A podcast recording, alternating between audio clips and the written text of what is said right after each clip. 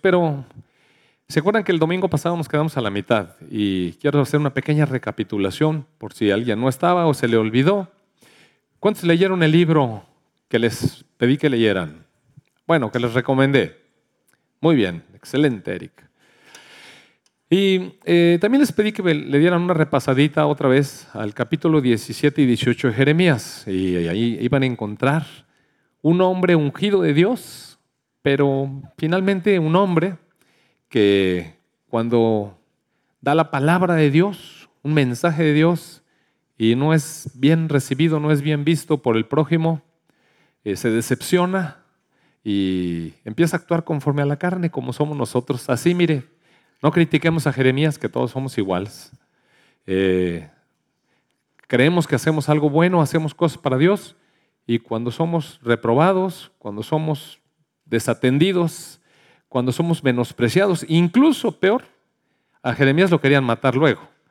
Cuando vemos que a cambio recibimos mal por el bien, a cambio nuestra vida se pone en riesgo, pues claro que brota en nosotros eh, lo que somos, nuestro ser. Y eso pasa con Jeremías. Entonces, la semana pasada eh, vimos, así de manera resumen, que el Señor Jesucristo nos invita a que si vamos a participar en una guerra, consideremos nuestras armas, consideremos nuestro ejército, consideremos nuestras fuerzas para ver si vamos a ganar con el enemigo que vamos a enfrentar. Y entonces veíamos que será muy bueno ver cuáles son las fortalezas que Dios nos ha dado y, también ver cuáles son las debilidades que tenemos y medir también la fuerza del enemigo. Y entonces veíamos que las personas naturales, los hombres, las mujeres naturales, aquellos que no tienen a Cristo en el corazón, la tienen absolutamente perdida contra el enemigo. Lo vimos, la escritura fue muy clara, creo que fue suficiente todo lo que se dijo la semana pasada de esto.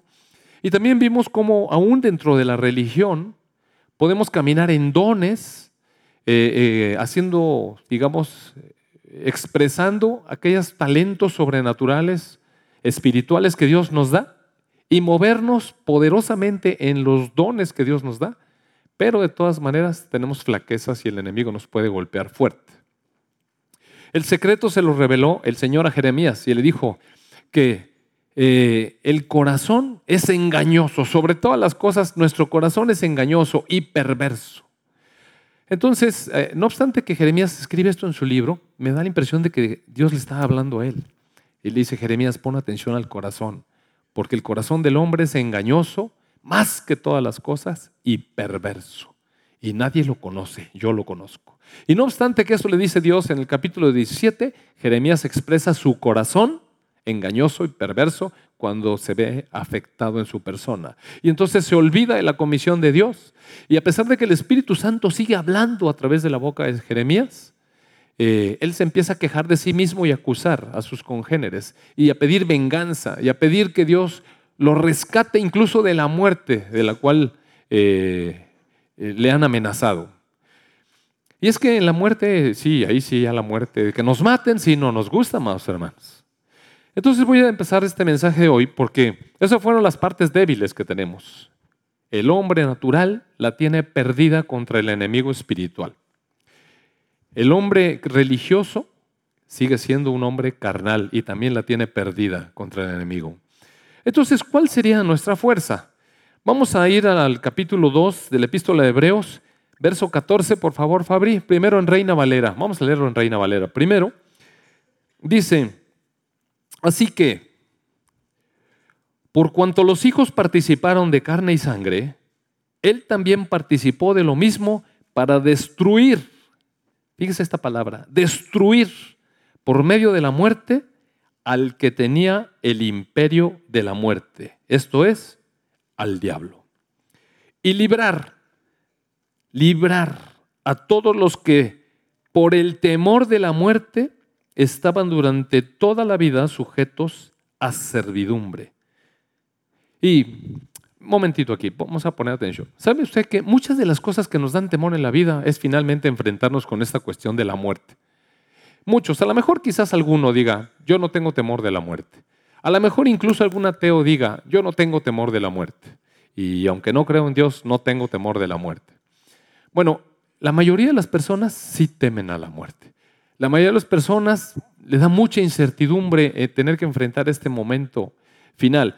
A, lo mejor no es en la muerte misma, sino en lo que van a dejar, cómo se va a quedar su familia, o, o a lo mejor el temor es que se le muera el marido, o el, o el padre, o la madre, o un hijo. La verdad es que la muerte nos atemoriza en general a las personas nos atemoriza.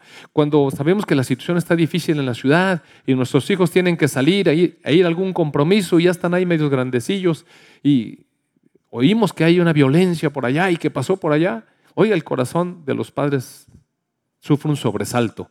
Nuestros hijos están en la calle y mira cómo está la situación, ¿cierto o no?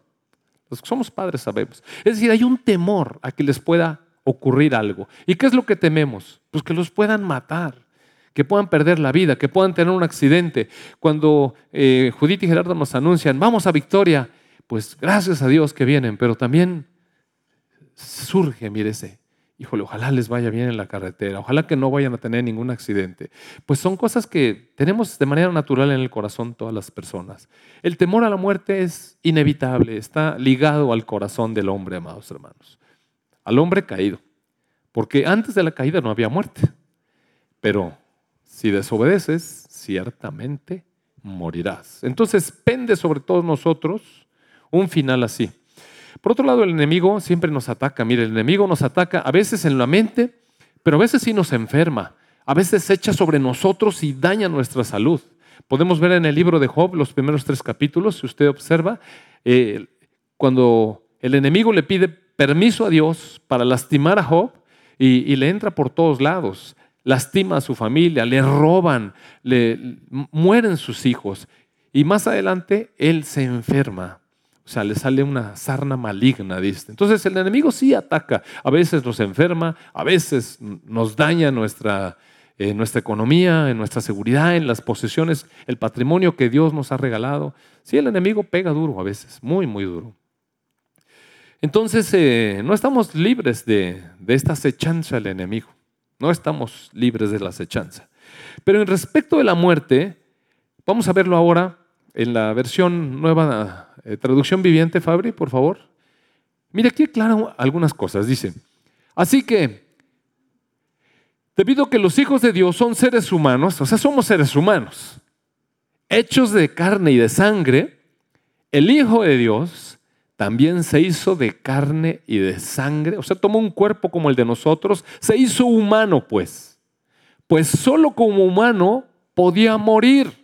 La única forma de que el Señor Jesucristo pudiera morir era haciéndose hombre, porque Él, como Hijo de Dios en los cielos, es Dios y no podía morir. La única forma de poder darle muerte a Jesús era que se hiciera, el Hijo de Dios era que se hiciera un humano, una persona. Entonces era necesario que él, que él tomara cuerpo humano para poder morir. Y mediante la muerte podía quebrantar, recuerda que Reina Valera dice, podía destruir. Aquí dice el poder del diablo. Reina Valera dice, puede destruir por medio de la muerte al que tenía el muerte. Es decir, por medio de la muerte el Señor Jesucristo destruyó quebró el poder del diablo y finalmente destruye al diablo mismo porque lo sentencia al infierno por siempre. Únicamente de esta manera, únicamente de esta manera, el Hijo de Dios podía libertar a todos los que vivían esclavizados por temor a la muerte. Entonces, la primera libertad que encontramos en Dios es la libertad de ese temor. Una vez que conocemos al Señor Jesucristo, que es la vida eterna, que está en nosotros, que nos da vida eterna, que lo podemos recibir en nuestro corazón y que nos da la garantía de que aunque nuestro cuerpo vuelva al polvo, estaremos vivos delante de Él en su presencia por siempre, se quita el temor de la muerte.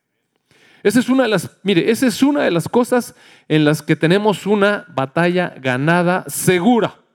Esa es una de las fortalezas de los cristianos y solamente de los cristianos no de los budistas. ¿Sabe que hoy en la mañana leí en las noticias que, eh, no recuerdo por qué era una cosa que estaba en la noticia, pero la cosa es que los budistas creen en la reencarnación. Y una de las cosas que creen es que si uno eh, hace daño al prójimo, ¿sabe qué?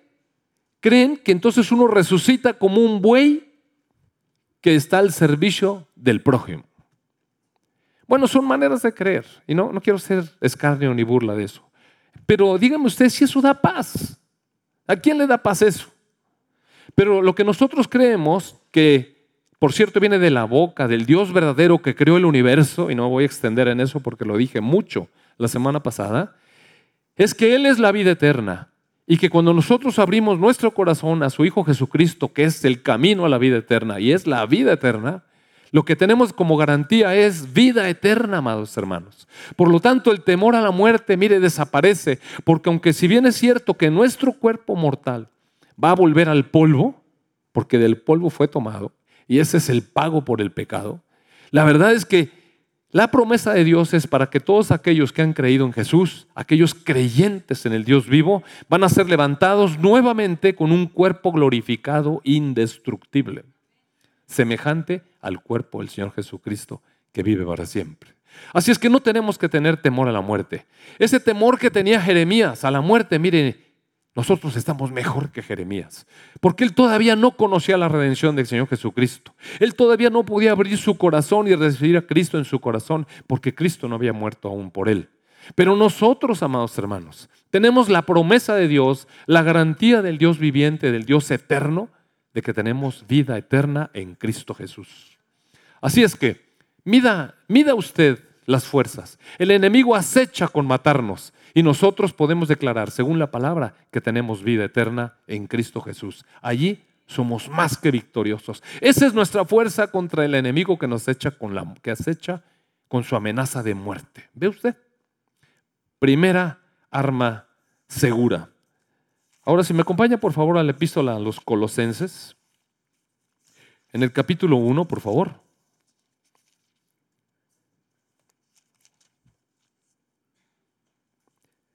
Dice, en el verso, ahora sí, si quieres ponla en Reina Valera, por favor, Fabri.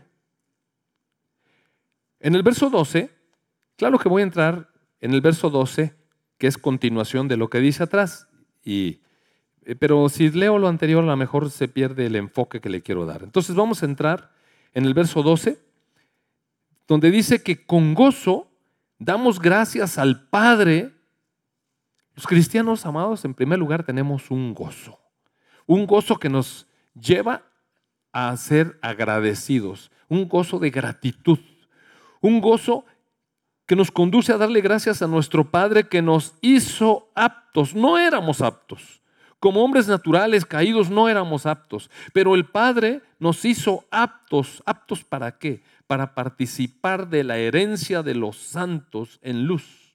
En el verso 13 dice, el cual, o sea, el Padre, nos ha librado de la potestad de las tinieblas y nos ha trasladado al reino de su amado Hijo, en quien tenemos redención por su sangre, el perdón de pecados. Entonces, tenemos gozo y le damos gracias a nuestro Padre de que, miren, decíamos la semana pasada que el hombre natural está rendido ante el gobierno del enemigo.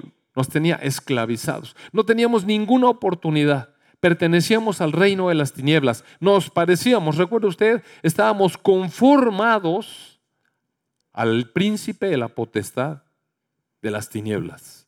Bueno, eso éramos, pero nuestro Padre nos ha conformado, nos ha hecho aptos para participar ahora de su herencia y nos trasladó, Él nos trasladó y nos libró de la potestad, es decir, del poder de las tinieblas y nos trasladó al reino de su amado Hijo, en que tenemos redención por su sangre y perdón de pecados. Entonces, mire, la segunda cosa, la segunda arma poderosa que tenemos es que el que nos traslada de las tinieblas a la luz, el que nos traslada de un reino de esclavitud a un reino de libertad, ¿quién es? Nuestro Padre, amados hermanos. Y esas son cosas que tenemos que tener certeza en el corazón. Mire, esta plática de hoy es muy importante y de verdad que lamento que haya coincidido con algunas circunstancias, porque no cabe duda que, mire, no cabe duda, en serio que no cabe duda. Pero, ¿ve cuáles son nuestras armas? Estamos por encima del poder de la muerte. Ahora sabemos que somos vencedores en eso. ¿Con qué otra arma contamos? En que pertenecemos al reino de la luz y no por nuestros méritos ni por nuestro esfuerzo. Nuestro Padre nos hizo aptos, nuestro Padre nos trasladó, nuestro Padre nos, liberó. Ahora somos sus hijos libres que servimos a la luz. Segunda arma. En serio que sí, amén, en serio que sí. En el capítulo 2 de Colosenses, en el verso 8, dice, miren que nadie los engañe por medio de filosofías y huecas sutilezas, según las tradiciones de los hombres, conforme a los rudimentos del mundo y no Cristo. Porque lo que está diciendo es que cuando sabemos estas verdades, las leemos en la palabra y las empezamos a asimilar en nuestro corazón, mire, no falta quien venga con su herejía. No, no falta quien venga con su comentario desanimador y que nos hace dudar. Y sabemos de dónde viene, amados hermanos. El enemigo es engañador y utiliza argumentos, argumentos inteligentes, argumentos de personas, argumentos de gente que es muy elaborada en su pensamiento, mañosos, mire. Entonces la palabra nos advierte y nos diga y nos dice, "Cuidado, fíjense que nadie los engañe con filosofías. Mire esos rollitos. Parecen muy elevados esos rollitos. Parecen elevados. Tengo un amigo que en alguna ocasión me dijo, a él le gusta mucho la filosofía. Y entonces era un compañero del hospital. Me dijo, estoy leyendo a Schopenhauer. Dice, de veras, qué tipo difícil de entender. Y yo dije, ¿para qué está leyendo esa porquería? O sea, ¿a qué lo lleva? Es un engaño, mire. Y, pensando que si le empieza a entender va a ser más inteligente. Eso es lo que pensamos a veces. No, si le entiendo este cuate, entonces sí estoy inteligente. Porque este filósofo no lo pueden leer todos, me dijo. Él es difícil. Wow. Wow. ¿No le parece engañoso?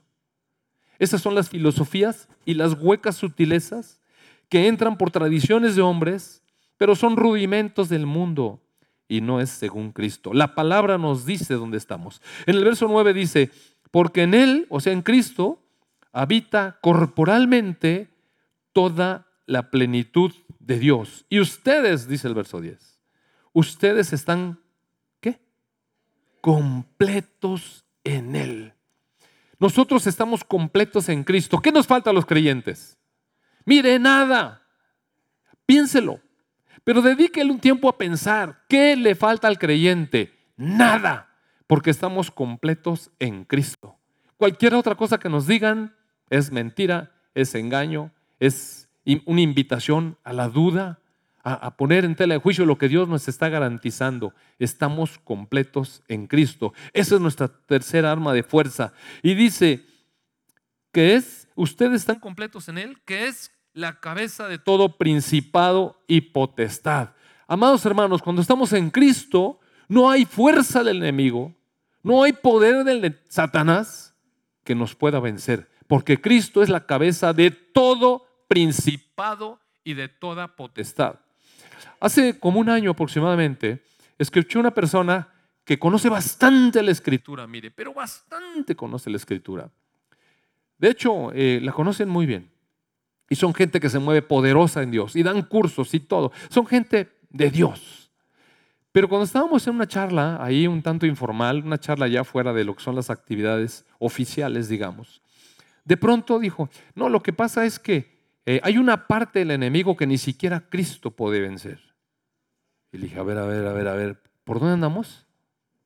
Entonces se, se arrepintió y dijo, bueno, no, es que, bueno, mira, es que esta enseñanza realmente no es para todos. Ajá, sutilezas del enemigo. O sea, hay una parte del enemigo que Cristo no puede vencer. ¿Cuál es esa? Y entonces empezó ahí con unas escudriñadas de, del libro de Job. Y dije, mira, la verdad es que ya eh, no quisieron continuar la plática y yo también ya no quise continuar la plática. Porque lo que la escritura me dice es que Cristo es cabeza de toda potestad y de todo principado. Él es el rey soberano de todo. Y nunca, amados hermanos, podemos comparar la fuerza del enemigo. El enemigo es fuerte, mire. El enemigo contra nosotros nos hace picadillo, es un enemigo fuerte. Sí, sí, nos gana, porque nos enferma, nos lastima, nos engaña, nos engatusa, nos mata. Sí, sí, sí es muy fuerte, en verdad. Luchar contra el diablo no es cualquier cosa, amados hermanos. El enemigo es muy fuerte. Con nosotros, claro que tienen las de ganar. Es como si yo me pongo con mi nietecito a las cachetadas. O sea, mucho mayor, ni la comparación vale.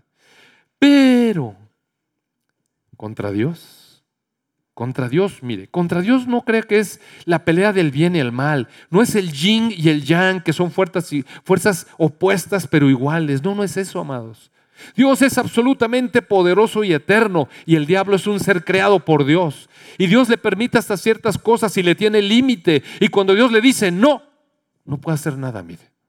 Y cuando Dios le da oportunidad, entonces trabaja hasta donde Dios le dice, lea el libro de Job. Y entonces verá, cuando el diablo pidió permiso, Dios, le dijo, cuando el diablo pidió permiso, Dios le dijo, sí, hasta aquí. Tócalo hasta aquí. Y nada más hasta ahí.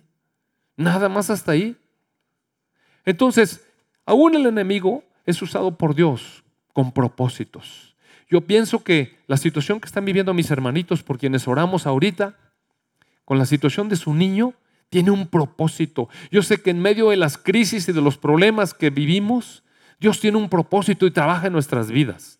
Y nos sacude, mire. Y a veces nos pone de rodillas. Yo me acuerdo cuando nuestros hijos estaban pequeños, había cosas que me rebasaban. Mire, un problema que yo tenía era que a mí me gustaba tener el control. Yo era un hombre que quería tener el control de todo. Y, y me educaron para eso, amados hermanos. Porque eh, ahí me educaron, en primer lugar me educó mi papá así, con una, con una cosa de energía. Miren, yo a mi papá no le podía decir la palabra no puedo. Olvide lo que yo dijera no puedo. Olvídelo. O sea, lo único que me ganaba era un montón de majaderías. Y, y, de veras, de, veras. Mire, ya grande, cuando terminé la especialidad, yo iba a hacer una tesis. Y entonces eh, la tesis estaba difícil. En aquel entonces las, tesis se hacían a, máquina, de, escribir así. Y si uno se equivocaba en una hoja, ¿sabe qué había que hacer? Repetirla. Y luego de repente, si no conocía el renglón, ya había que repetir todo porque no se podía componer. Y escribí cinco veces la intención de mi tesis. Entonces, un día avisaron de la Universidad Nacional Autónoma de México que ya no se iba a necesitar la tesis, que si terminaba los tres años de la especialidad, no, eh, ya no había necesidad de tesis. Entonces mi papá siempre me preguntaba cómo iba con la tesis y cómo iba con la tesis. Entonces un día llegué a la casa y me dijo, ¿qué pasó? ¿Cómo va la tesis? Le dije, ya no vamos a hacer tesis. ¿Por qué? Me dijo, ya no es necesaria. ¿Y? Pues ya no la voy a hacer. Me dijo, no pensé nunca que fueras tan mediocre, me dijo. De veras, así con esa me arremetió. O sea, nada más hacer las cosas cuando se tienen que hacer, pudiendo hacerla. Y de ahí olvida el sermonazo de todo el día. Y cada vez que lo veía, ¿qué pasó, mediocre? ¿Ya empezaste la tesis otra vez? No, en serio, mira, en serio, así. Y, y mis maestros ahí en el hospital hacían también, nos educaron para para tener el control de las situaciones, no para perder el control de las situaciones. Éramos obsesivos en esto. Y aquí un poco se transmitió, eh, por aquí tenemos algunos alumnos que, que saben de eso. ¿Verdad, Lalo? Obsesivos. Obsesivos. Mire, yo me acuerdo una vez, este Lalo que está ahí, se, se le ocurrió tomarle un examen que, que le habíamos dicho que no se debía hacer en un paciente y que le pica. ¿Te acuerdas? ¿Y sabe qué hizo mi compañera? Le quitó la jeringa y le picoteó la mano aquí, con la aguja. Y le picó la mano, la vena. Pero muchas veces, para que no se le olvide, que cuando decimos no es no. ¿Cierto o no, Lalo? Fíjese que métodos de enseñanza rudimentarios, claro, ahora no se puede los derechos humanos nos hubiéramos acabado allá en el penal. Pero así era rígido, mire, rígido, durísimo. O sea, había que tener el control. Y así me enseñaron. Entonces, cuando tuvimos nuestros hijos, era control, era control. Yo me acuerdo que una vez llegué al liste con Jaime y Masud y porque los llevaba a pasar visita los domingos, yo trabajaba los domingos. Entonces me fui y se los dejé encargados ahí a un personal. Firmes, les decía. Así se ponían, de verdad.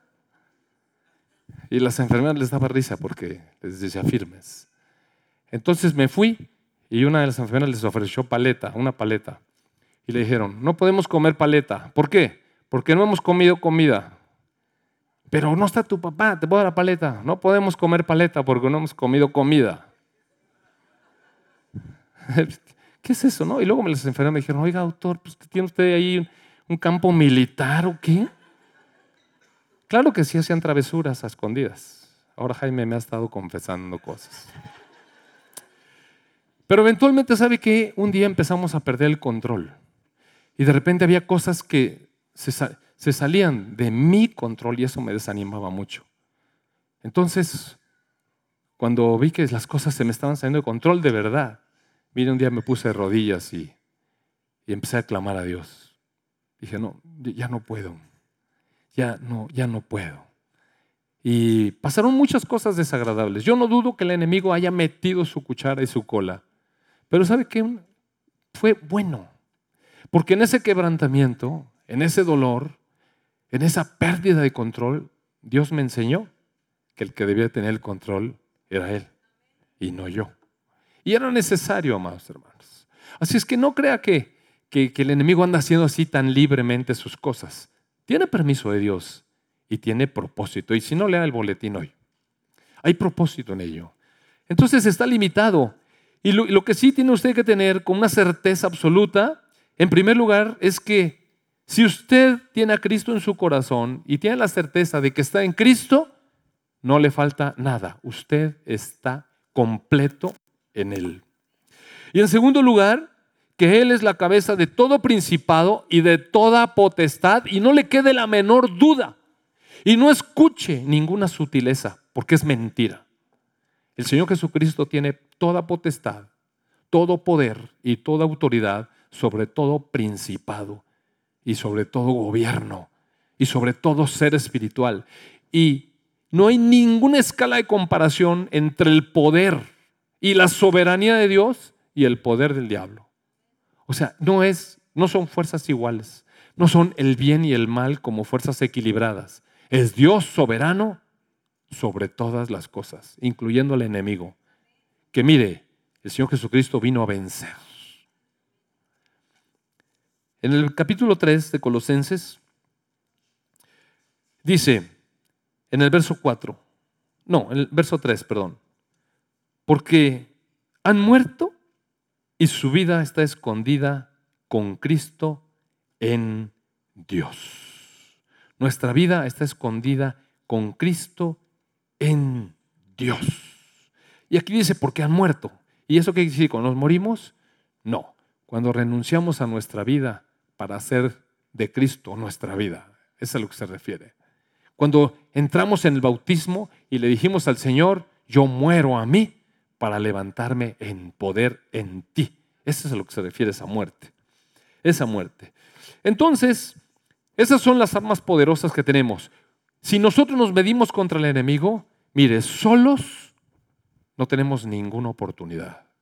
Como hombres religiosos, moviéndonos incluso en el poder de Dios, sin Cristo, nos gana, nos tunde. Todavía tenemos miedo de la muerte todavía nos sentimos insuficientes. En Cristo somos más que vencedores. Él está por encima de toda potestad y de todo gobierno. Y Él nos trasladó de las tinieblas a la luz. Y Él pagó el precio y estamos redimidos por su sangre. Si, te regresas, por favor, Hebreos 2, Fabri, ¿dónde estabas? Nos quedamos hasta que era necesario, 2, 14, 15, 16 creo que era. Era necesario que Él muriera. Mire, ese es el Evangelio. Así que por cuanto los hijos participaron de carne y sangre, él también participó de lo mismo. Pero esa es Reina Valera, ¿no? Perdóname, la traducción viviente. 14. Debido a que somos seres humanos, hechos de carne y sangre, él también se hizo de carne y de sangre, pues solo como ser humano podía morir. Y solo mediante la muerte podía quebrantar el poder del diablo, destruir al diablo, quien tenía el poder sobre la muerte. Qué bueno.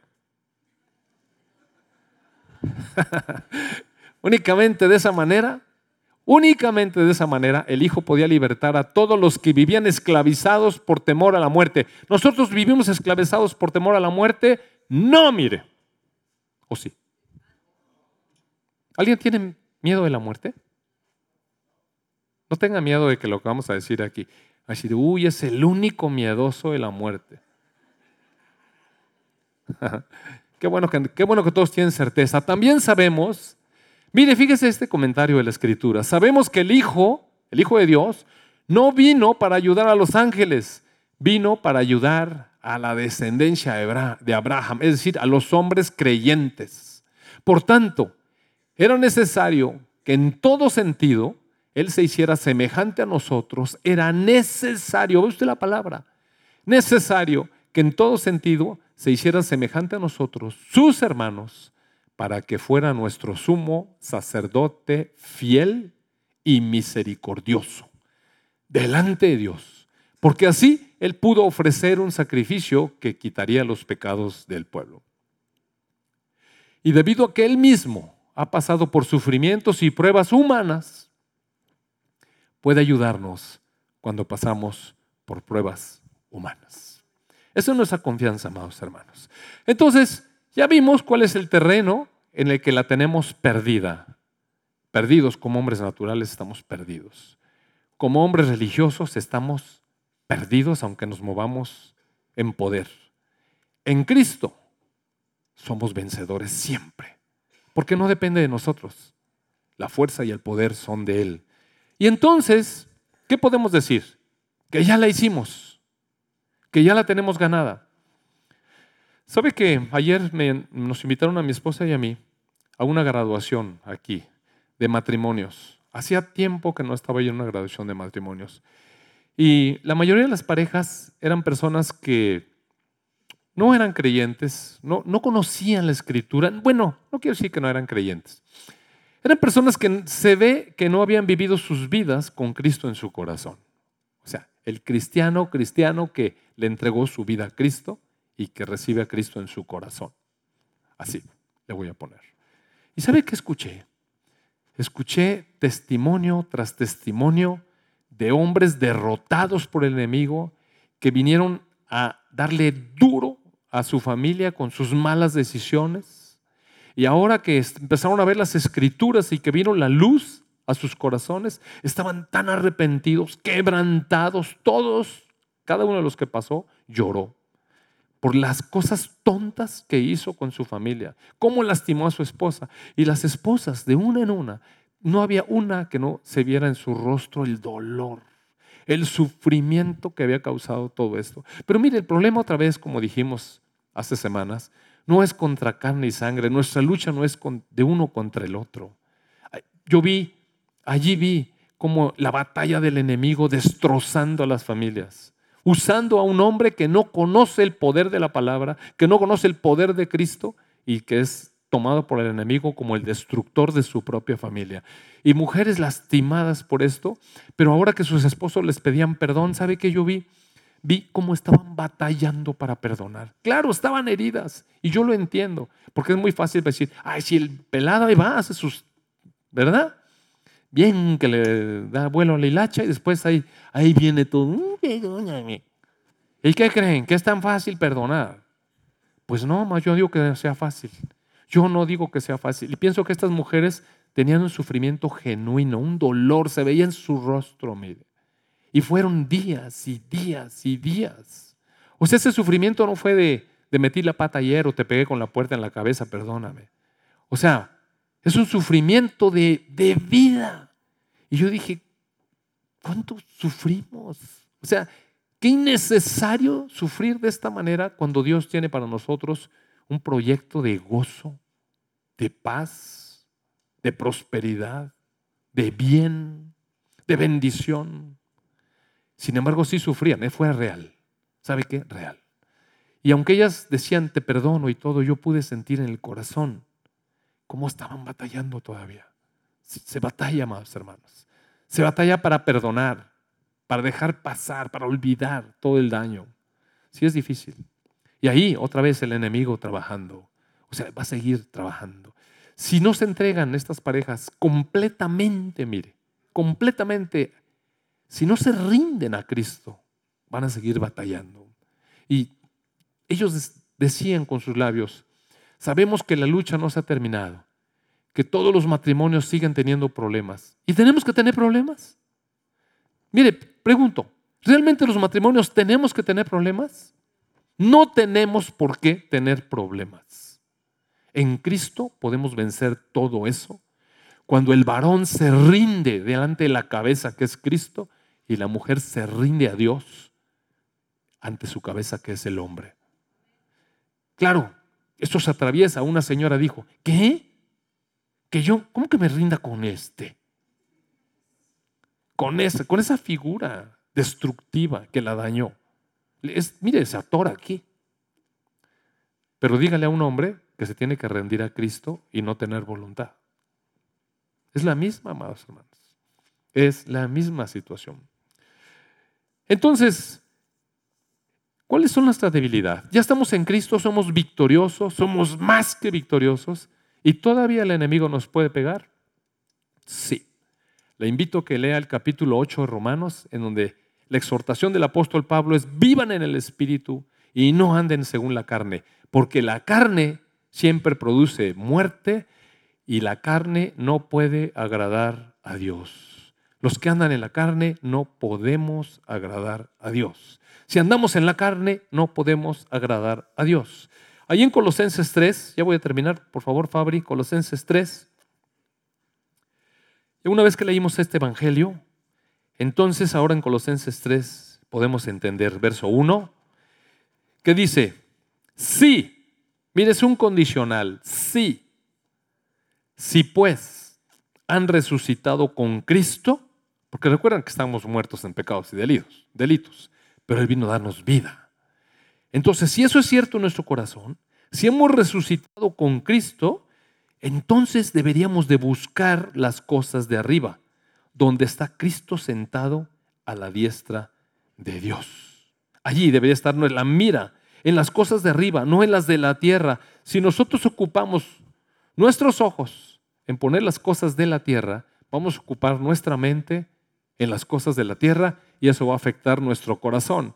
Y la paz, la tranquilidad, la confianza y el gozo, bye bye, porque no va a ganar el que usted quiere que gane en su votación, porque no va a ganar su equipo en el mundial por el cual tanto ha apostado y no va a ganar y esto y lo otro. Entonces, está bien, yo no, yo no satanizo ver el fútbol y hay que disfrutarlo. Mira, es un deporte bello. Y si tiene oportunidad, disfrútelo con su familia. Con su familia. Viejo. No con su cheve. O ni con su perro, con su familia. Con su familia. Disfrute disfrute, pero ¿sabe qué? No ponga el corazón allí, amados hermanos. No ponemos el corazón allí. Porque han muerto y su vida está escondida con Cristo en Dios. Por eso ponemos la mirada arriba. Porque hemos muerto y nuestra vida está escondida con Cristo en Dios. En el verso 5 dice, entonces, ¿qué nos queda por hacer? Ya vimos cuál es el lugar de derrota segura. Ya vimos cuál es el lugar de victoria segura. Ya tenemos las medidas, las fuerzas. Ya sabemos que en Cristo no hay fuerza alguna de parte del enemigo. Entonces, ¿qué nos queda hacer? Mire, cuidar la cuestión de la carne. Dice, hagan morir pues lo terrenal en ustedes. ¿Qué es lo terrenal? Esa carnalidad, esas cosas que nos, que, nos llaman la atención del mundo, de este mundo, de esta carne. ¿Qué es? Fornicación, impureza, pasiones desordenadas, malos deseos. Amados hermanos, nuestra carne es proclive a eso. Mire, tenemos hormonas, tenemos hormonas y las hormonas impulsan el deseo sexual. Pero hay un, hay un deseo sexual que puso Dios, que es legítimo y que es santo y es bendecido. Es un deseo sexual que debemos de volcar los hombres sobre nuestras esposas. para decirle todas esas cosas bellas que no le dice, pero sí que le pone en su chat a su compañera que le cae bien. Está duro, ¿verdad? Yo sé que aquí no. Aquí no. Pero eso es lo que pasa a veces con los cristianos, increíblemente con los cristianos. Con los cristianos. Con los que no le decimos la palabra bonita a nuestra esposa, pero sí se la decimos a alguien más. Y lo terrenal impulsa eso, mire, a que acabe en fornicación, en impureza. La impureza empieza aquí, amados hermanos, y empieza aquí. Ya después sale lo exterior. Pasiones desordenadas, malos deseos, avaricia, cuando queremos todo, porque entonces se convierte en idolatría. En el verso 7 dice, ustedes anduvieron también en otro tiempo cuando vivían en esas cosas. Pero ahora, o sea, la palabra de Dios dice que hagamos caso a lo que el Señor Jesús nos dice. Ahora, dejen también ustedes estas cosas. Estas cosas. Ah, bueno, ¿sabes qué? Se me pasó. Eh, vamos a Lucas 14, porque hay un pedacito chiquitito ahí que me gustaría leer. Cuando el Señor Jesucristo está hablando de esta guerra, de este medir las fuerzas, de considerar el pleito que vamos a tener, eso está en el verso 31 de Lucas 14. Dice, ¿qué rey al marchar a la guerra contra otro rey no se sienta primero y considera si puede hacer frente con 10 mil al que viene contra él con 20 mil? O sea, qué razonable, ¿no? Midan las fuerzas. Pero ¿en qué contexto lo está diciendo? Lo está diciendo en un pequeño subtítulo que no viene yo creo que allí, que los que traen una Biblia escrita sí lo van a poder encontrar, que dice lo que cuesta seguir a Cristo. Seguir a Cristo tiene un costo. Y dice que grandes multitudes iban con él y volviéndose, les dijo, ¿sabe qué? Ayer estaba yo platicando con mi consuegro, que es el papá de Gerardo, que fue la persona que nos regaló los cuadros, ¿se acuerdan los cuadros? Bueno, y él me decía, ¿cómo va la iglesia? Yo le dije, bien. ¿Cómo van en número? Bien y me dijo, ¿cuántos son? Y le di una aproximación. La verdad es que no me gusta tanto estar contando porque, como para qué, ¿no? Pues, el rebaño es del Señor. Pero bueno, me preguntó y le di una aproximación. Y me dijo, bueno, ya rebasaron el promedio, los 100. Ese es el promedio. Ahora les falta alcanzar el concepto de mega iglesia, mil. Y le dije, bueno, no está tan fácil. No está tan fácil. Porque para las grandes multitudes se necesita una doctrina light. Una doctrina light. Una doctrina donde la gente se acerca y le dice, vamos a orar por ti para que sanes, para que tengas prosperidad económica, para que te vaya muy bien, seas el hombre más feliz. Y nos la pasamos orando para que todos sean felices como un cuento de hadas y nada, todos libres de enfermedad y todos sin ningún problema. Entonces todos pueden venir. Pero cuando la cosa empieza a meter el señorío de Cristo y lo que cuesta seguir a Cristo y la doctrina de la verdad, mire, la cosa se empieza a poner difícil. Y de menos tengo el comentario de una persona que ya no está aquí, que dijo, es que en verbo la doctrina está media pesada. Claro, amados hermanos. Claro que está pesada por esto, mire. Verso 26. Grandes multitudes iban con él. Él volvió sus ojos. Mire, a Jesús es fácil seguirlo, multitudes. Todos queremos cosas. Cuando queremos pan gratis, vamos con él. Cuando queremos ese tipo de cosas, vamos con él. Multitudes siguen a Jesús. Pero cuando él voltea y les dice, si alguno viene a mí y no aborrece a su padre y a su madre y mujer e hijos y hermanos y hermanas, y aún también su propia vida, no puede ser mi discípulo. Bueno, aquí mire esta palabra, me parece que fue lamentable que la hayan puesto como aborrece. Porque aborrecer en, el término de, la concepción judía no significa que uno odie. En la, en la versión palabra de Dios, la palabra de Dios, la palabra de Dios, porque ni siquiera en nueva traducción viviente la pusieron así, también pusieron aborrece. En esta traducción dice, si alguno ama a su padre, a su madre, a su mujer y a sus hijos más que a mí, ese es un buen concepto.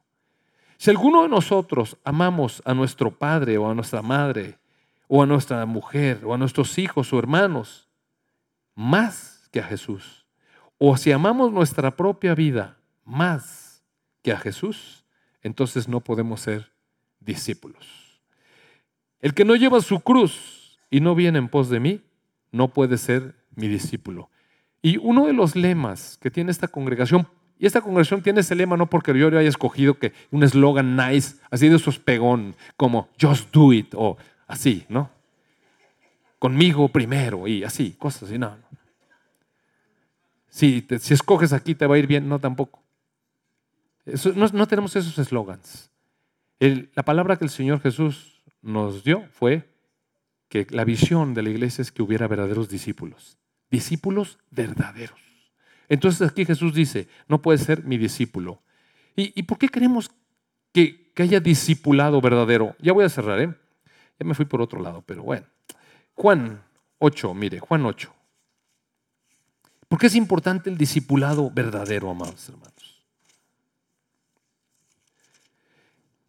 En el verso 31 del capítulo 8 de Juan, dice, dijo entonces Jesús a los judíos que habían creído en él, es decir, las multitudes que de repente siguen a Jesús, esos que sí creen, no, no, no los ateos, no, no los budistas ni los eh, Islam, ni, ni los, no sé qué nueva era, no, esos no.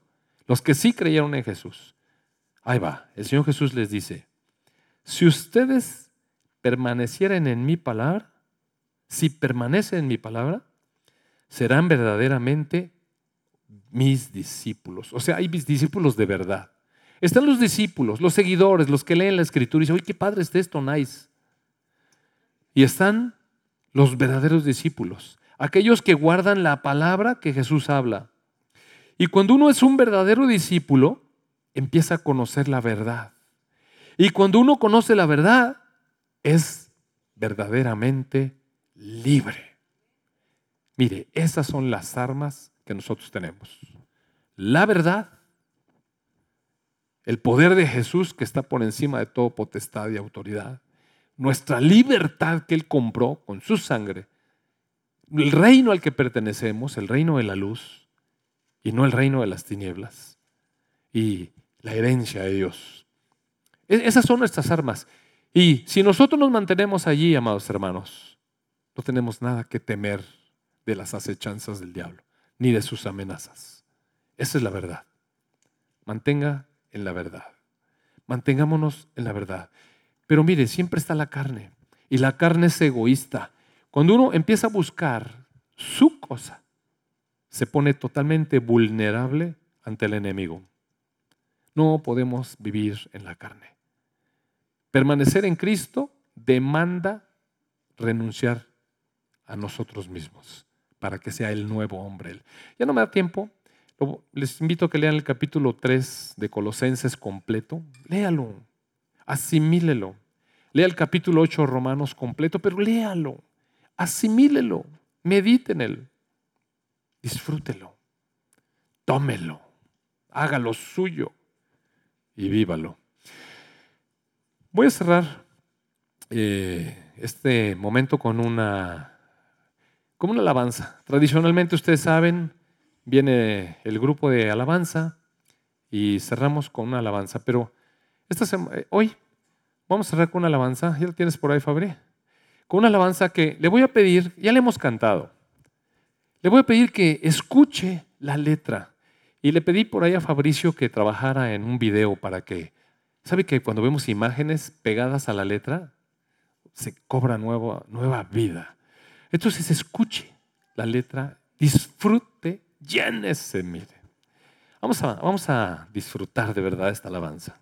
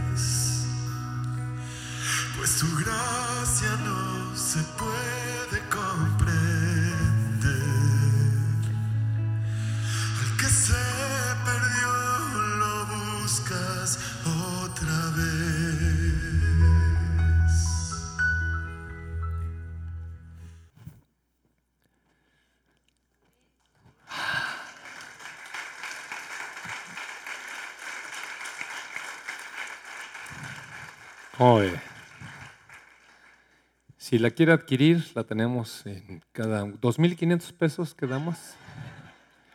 No, si le gustaría tener el videíto este, pues hable con Fabri y préstele una USB y se lo podemos compartir. Está bellísimo, ¿verdad? Bellísimo. Ese es nuestro Dios. Ese es nuestro Dios. Disfrute este día con su familia, hombres, felicidades, varones, padres. Disfrútense, disfrutemos. Dios le bendiga. Tenga una muy, muy bonita semana y un buen día.